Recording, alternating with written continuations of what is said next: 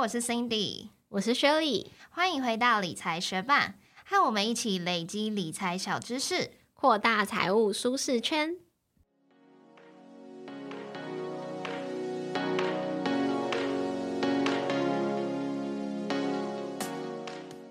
在节目开始之前，我们要来分享一位学伴在 Mr. Parks 的留言。他的名字是胡椒盐，他在第一百一十八集《致富信念》下面留言说：“谢谢你们这篇，真的会让我有继续的动力。”抱怨就是放弃改变的能力，很棒的分享。谢谢胡椒盐这位学伴特地到 Mixer Box 为我们留言。《致富信念》这本书真的是我觉得一本蛮棒的书籍。如果还没有回去听过我们第一百一十八集的学伴，也蛮欢迎你回去收听，因为在那一集的内容当中，我跟 Shirley 各自有分享我们原生家庭带给我们的金钱观。那那些金钱观可能是我们不想要或者是想要改变的。那今天刚好我们要分享一。本跟金钱心理学有关的书籍，如果你对这类的内容有兴趣的话，就非常欢迎你继续收听下去。节目准备开始喽！巴菲特的一言一行一直是世界关注的焦点，多数人是想要学习他的投资方法，或是了解他对重大事件还有产业趋势的见解。然而，去年有件关于巴菲特的冷知识。突然在短时间内成为大家热于分享的消息，就是说，在巴菲特八百四十五亿美元的净资产中，有八百一十五亿是过了六十五岁生日后才得到的。当然，这不是在说巴菲特的投资天赋是在六十五岁以后才开窍，而是在说复利的力量需要长时间来爆发。那这个巴菲特冷知识突然变得这么广为流传，一大原因就是拜《致富心态》这本书的爆红所赐。如果你对于这本书有兴趣的话，就一起听下去吧。致富心态，它的原文书名是《The Psychology of Money: Timeless Lessons on Wealth, Greed and Happiness》，也就是金钱心理学、财富、贪婪与幸福的永恒课题。那这本书的前言，作者就分享了一名修车工人，他在身故之后却留下了八百万美元的遗产，并且捐赠六百万美元，成为一个慈善家。而顶着哈佛毕业光环的基金经理人，他甚至获选 Forty。Under forty，也就是四十位四十岁以下的成功人士。那这位成功人士，他却在金融危机中破产，一毛钱都留不下来。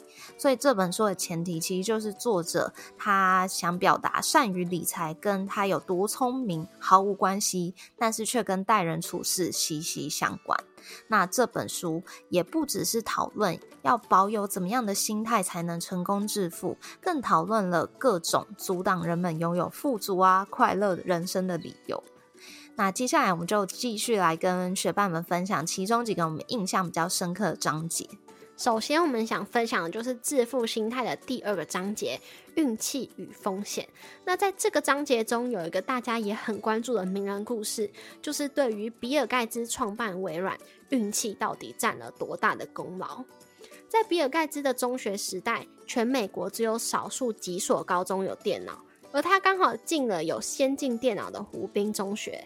在可以自由使用电脑的独立学习计划中，他也认识了后来重要的事业伙伴保罗·艾伦。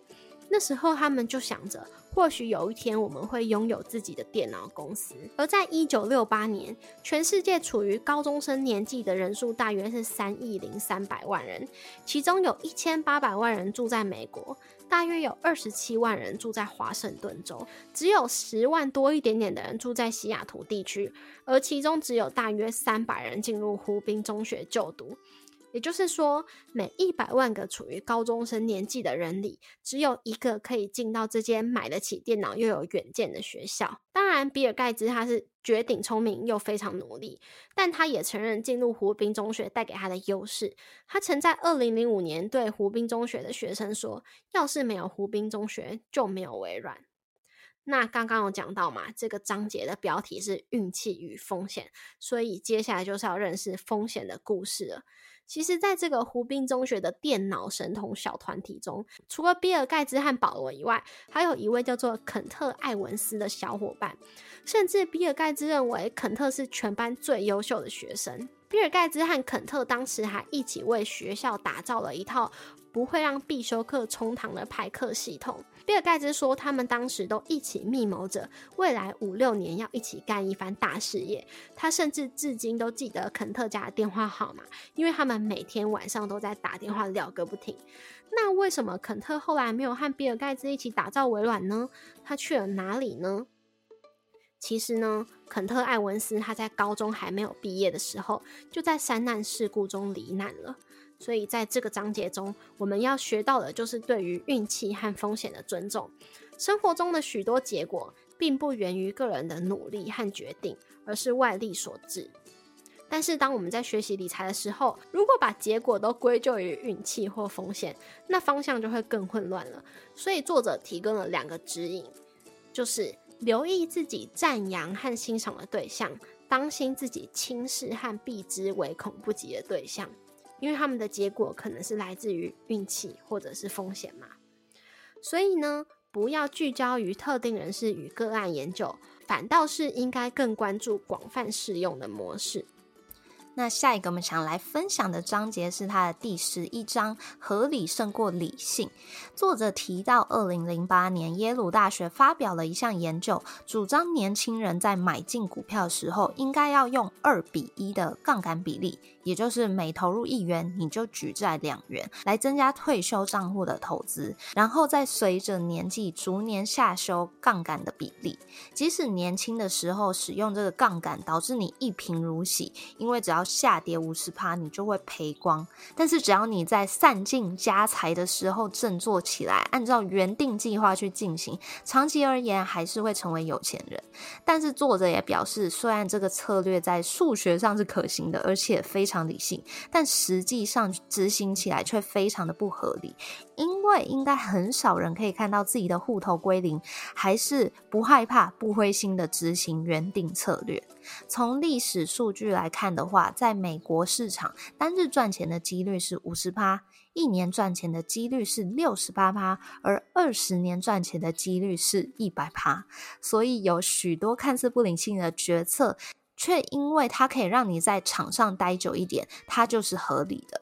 比如说，爱上你的投资标的啊，也就是因为你对你的投资标的有信心，所以不会当它今天一下跌的时候，你就立刻逃之夭夭。又比如说是竞相偏物啊，也就是你投资在本国企业的资金比例是远高于本国企业在世界上的市值占比，但由于你对这些企业更了解，也就强化了你对他们的支持度，让。你更能够抱着股票度过股价的起起伏伏。虽然这个决策不理性，但它也是合理的。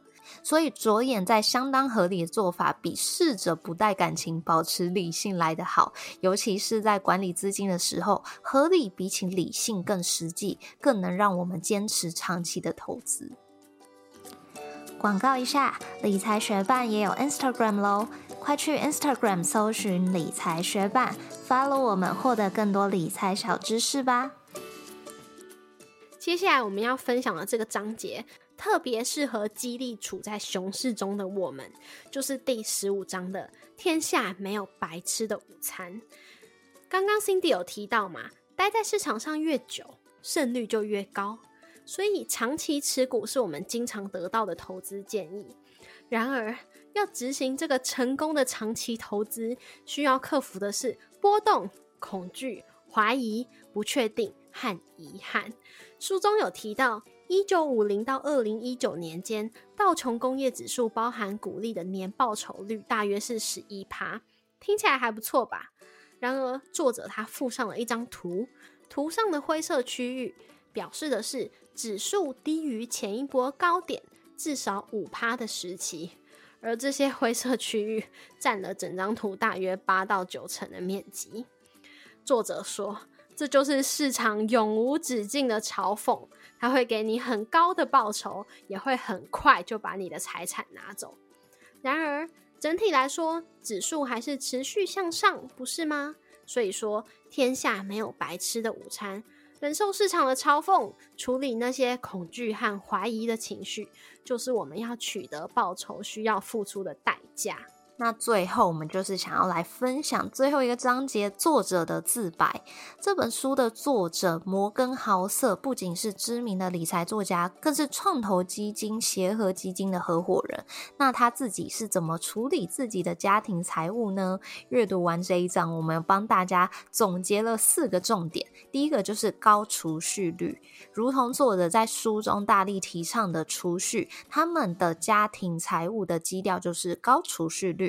作者在书中有说，他跟他的妻子在二十多岁的时候有共同找到一个生活模式，所以即使往后他们的收入提高了，基本上还是过着跟以前差不多的生活，增加的收入都是进到了储蓄的账户。那第二点是持有二十趴的现金，虽然这二十趴比多数的理财专家建议来得高，但是作者相信他需要用钱的状况是比想象中更常发生的，所以他不想要为了要急着筹钱去变卖他的股票啊，他的房子，所以他选择要去持有二十趴的现金。那再来第三个是被动指数基金，虽然作者本身他是专业的金融背景出身，可是他认为。要战胜市场的报酬是非常困难，八十五趴的主动基金都没有赢过市场。再把时间拉长来看，主动选股要战胜市场的几率又更低了。虽然他尊重也敬佩这些努力赢过市场的从业人员，可是他个人还是选择被动式投资。那最后一点也是最令人惊奇的一点，就是作者买房没有贷款。他当然明白这会违反多数理财专家。给你的建议，这不是一个大家认为理性的运用资金方式。可是对于他们夫妻想要追求一种心安理得的生活，这却是一个适合他们合理的决定。我自己看完《致富心态》这本书，会觉得说它的基础大原则就是事情没有绝对，所以我会觉得比起投资理财这本书，其实教我的更多是要对待他人和对待自己更温柔一点。像在第二章《运气与风险》，作者还有分享一段他写给他儿子的信。他说：“有些人出生在鼓励受教育的家庭，其他人则否；有些人出生在鼓励创业家精神的荣景期，其他人则是出生在战乱绵延、赤贫困苦的时代。但我希望你能成功，我也希望你能自己取得成功。”但你要明白，不是所有的成功都源自于努力工作，也不是所有的贫困都源于懒惰。当你在评断他人，包括自己的时候，这一点请谨记在心。我也觉得书中分享的道理，不只适用在投资，在职涯和生活中也是适用的。因为投资，我们是投入钱，希望得到更多的钱嘛。而职涯和生活，则是我们投入自己的时间和精力，希望得到一个好的结果。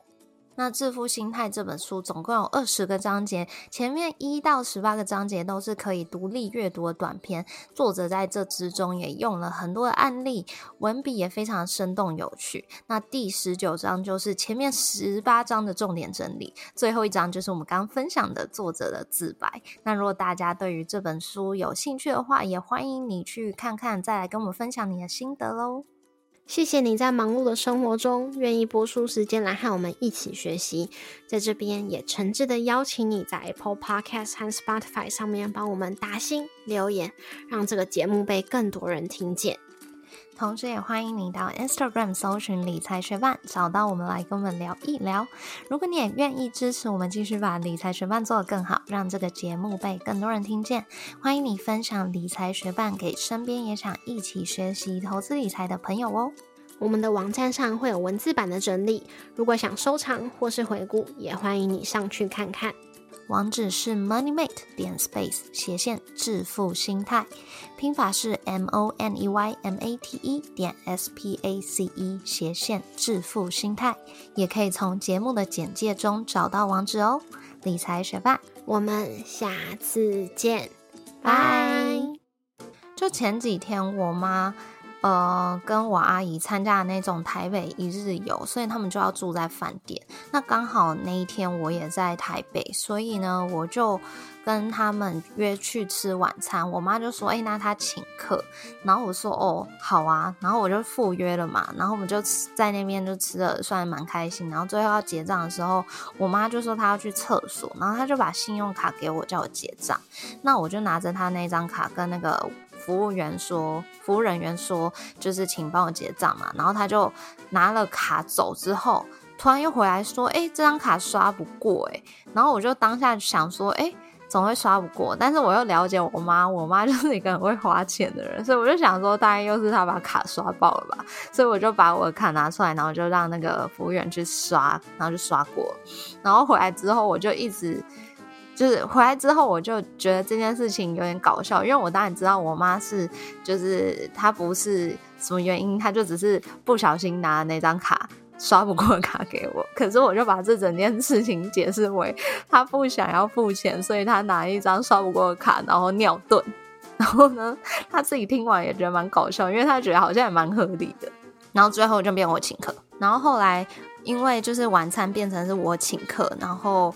我妈就一直跟我阿姨就说服我说，那不然就是跟他们去饭店，然后住一晚，然后隔天早餐的话，他们请我吃饭店的早餐。然后我就想说啊，有点麻烦，但后来还是跟他们去了。但是我就是在这个路途上。刚好我男朋友打来，我就把前面那个事件，就是用尿遁的方式来跟他解释，然后最后用一个嘲讽语气跟我男朋友这样说：“哎，希望明天他们会有钱付。”那我阿姨听到的时候就很激动的说：“会有啦，我刷不过就刷我的卡。”因为就是他也觉得说：“哎，怎么最后变我付钱？”就是整件事情有点搞笑。你讲到这个付钱，我就想到我这礼拜也有发生一件，就是我们公司最近终于有要进行员工健检了。然后员工健检就是有个公司会付费的基本方案嘛，然后它上面还有写说加一千元可以，好像某一些检查会升级吧。然后还有另外一个表格是各种就是你可以加购的检查项目。我就在看的时候，因为那天我是在家工作，所以我就问我老公说：“哎，这里有一个那个加一千元，然后可以升级这检查，你帮我看一下，你觉得这需要加吗？”然后他就转过来看一下，然后他就说：“你是说加一千元就可以升级检查吗？”然后我就说：“对啊。”然后他就直接把一千元伸过来给我。哦，我就觉得蛮搞笑的，也觉得蛮开心的啦。哎，你说到健康检查，我又突然想到，我觉得这件事蛮有趣。但是你刚刚我们闲聊的时候，我没有想到的事情，就是刚好大概几个礼拜前，我们公司就是有做抽血啊、验尿，然后有跟另外一个公司就是合作一个基因检测。然后我就对这个基因检测就是充满好奇，我也很想知道，就是比如说我哪些毛病可能源自于我的基因，而不是我个人生活习惯这种，你知道，想要稍微怪罪一下基因的方法。然后终于这个基因报告出来了，那它里面就是有列说低风险、中风险、高风险，然后可能各有几项。那我的高风险里面有十二项，但是我觉得有几项就是很悲戚，就是我的肥胖居然在这个它里面有。关于肥胖这个点，它有检查位数五百九十二个，然后我里面就占了六百二十一个变异位点数。那这个变异位点数就可能是越高，就代表你的风险就是越高。然后我除了肥胖是高风险以外，我还有那个品性疾患也是高风险。但老实说，我也不知道它的 品性疾患是什么意思，所以我就。对，但是我就点进去看，他就说这个品性疾患就是包含了多种反社会行为，比如说攻击行为、偷窃啊、野蛮的破坏行为、放火啊、说谎、啊逃学啊、逃家等等等。但是他们就是都违反社会主要规则跟期望，我觉得这也超好笑的。然后我看还有什么，我记得我好像还有看到哦，我有看到秃头。哎，但为什么我现在没看到秃头？可能他是中风险啊，我的秃头是中风险，这个我就觉得不太准，因为我家里的人就是头发超多，然后我个人也头发超多，所以我不懂。对啊，反正我就看到这高风险有这个品性疾患跟肥胖，我就觉得真的太搞笑了。但我觉得你品性疾患跟肥胖的方面好像都隐藏的蛮好了。我不知道啊，但是我就想说，哎，如果这就是我的基因的话，那我就要去看看，说我家里的人到底谁肥胖，然后谁真的有品性疾患。啊，还有一些比较不好，我也是有点担心的，就是比如说子宫内膜异位啊，因为我自己就是妇科之前有检查出那个巧克力囊肿，然后呢，还有什么像是什么视网膜剥离啊，因为我就觉得说。就是身为一个工程师，长期用眼，的确眼睛是需要好好保养。对，哎，还有一个我觉得很我不太懂到底是什么，他写抗忧郁症药物副作用冒号性功能障碍，这个我真的 不知道是什么意思，因为我可能也没有服用忧郁症药物，那我不晓得为什么我在这个副作用上面会是高风险。还是他是说，你如果服用的话，你就有可能会有性功能障碍哦。好像也是，对我看到他的建议了。他说，抗忧郁症药物引发性功能障碍为稍高，建议跟医师讨论是否减少用量或以其他药物代。你的基因感觉，如果是男生的话，又特别的惨哎，又秃头，然后又性功能障碍，哎，真的很搞笑哎。对啊，哦，里面还有焦虑症哎，就感觉我的基因里面的负面性格是蛮多，又平性疾患，又焦虑，然后可能还会抗，还有忧郁症，要服用抗忧郁药物，然后服用的话，可能就会性功能障碍。对啊，真的很搞笑哎。但反正就是一个有点类似自己的，我也不知道字典嘛，或者族谱的这种感觉吧。也不是每一项我都觉得满足。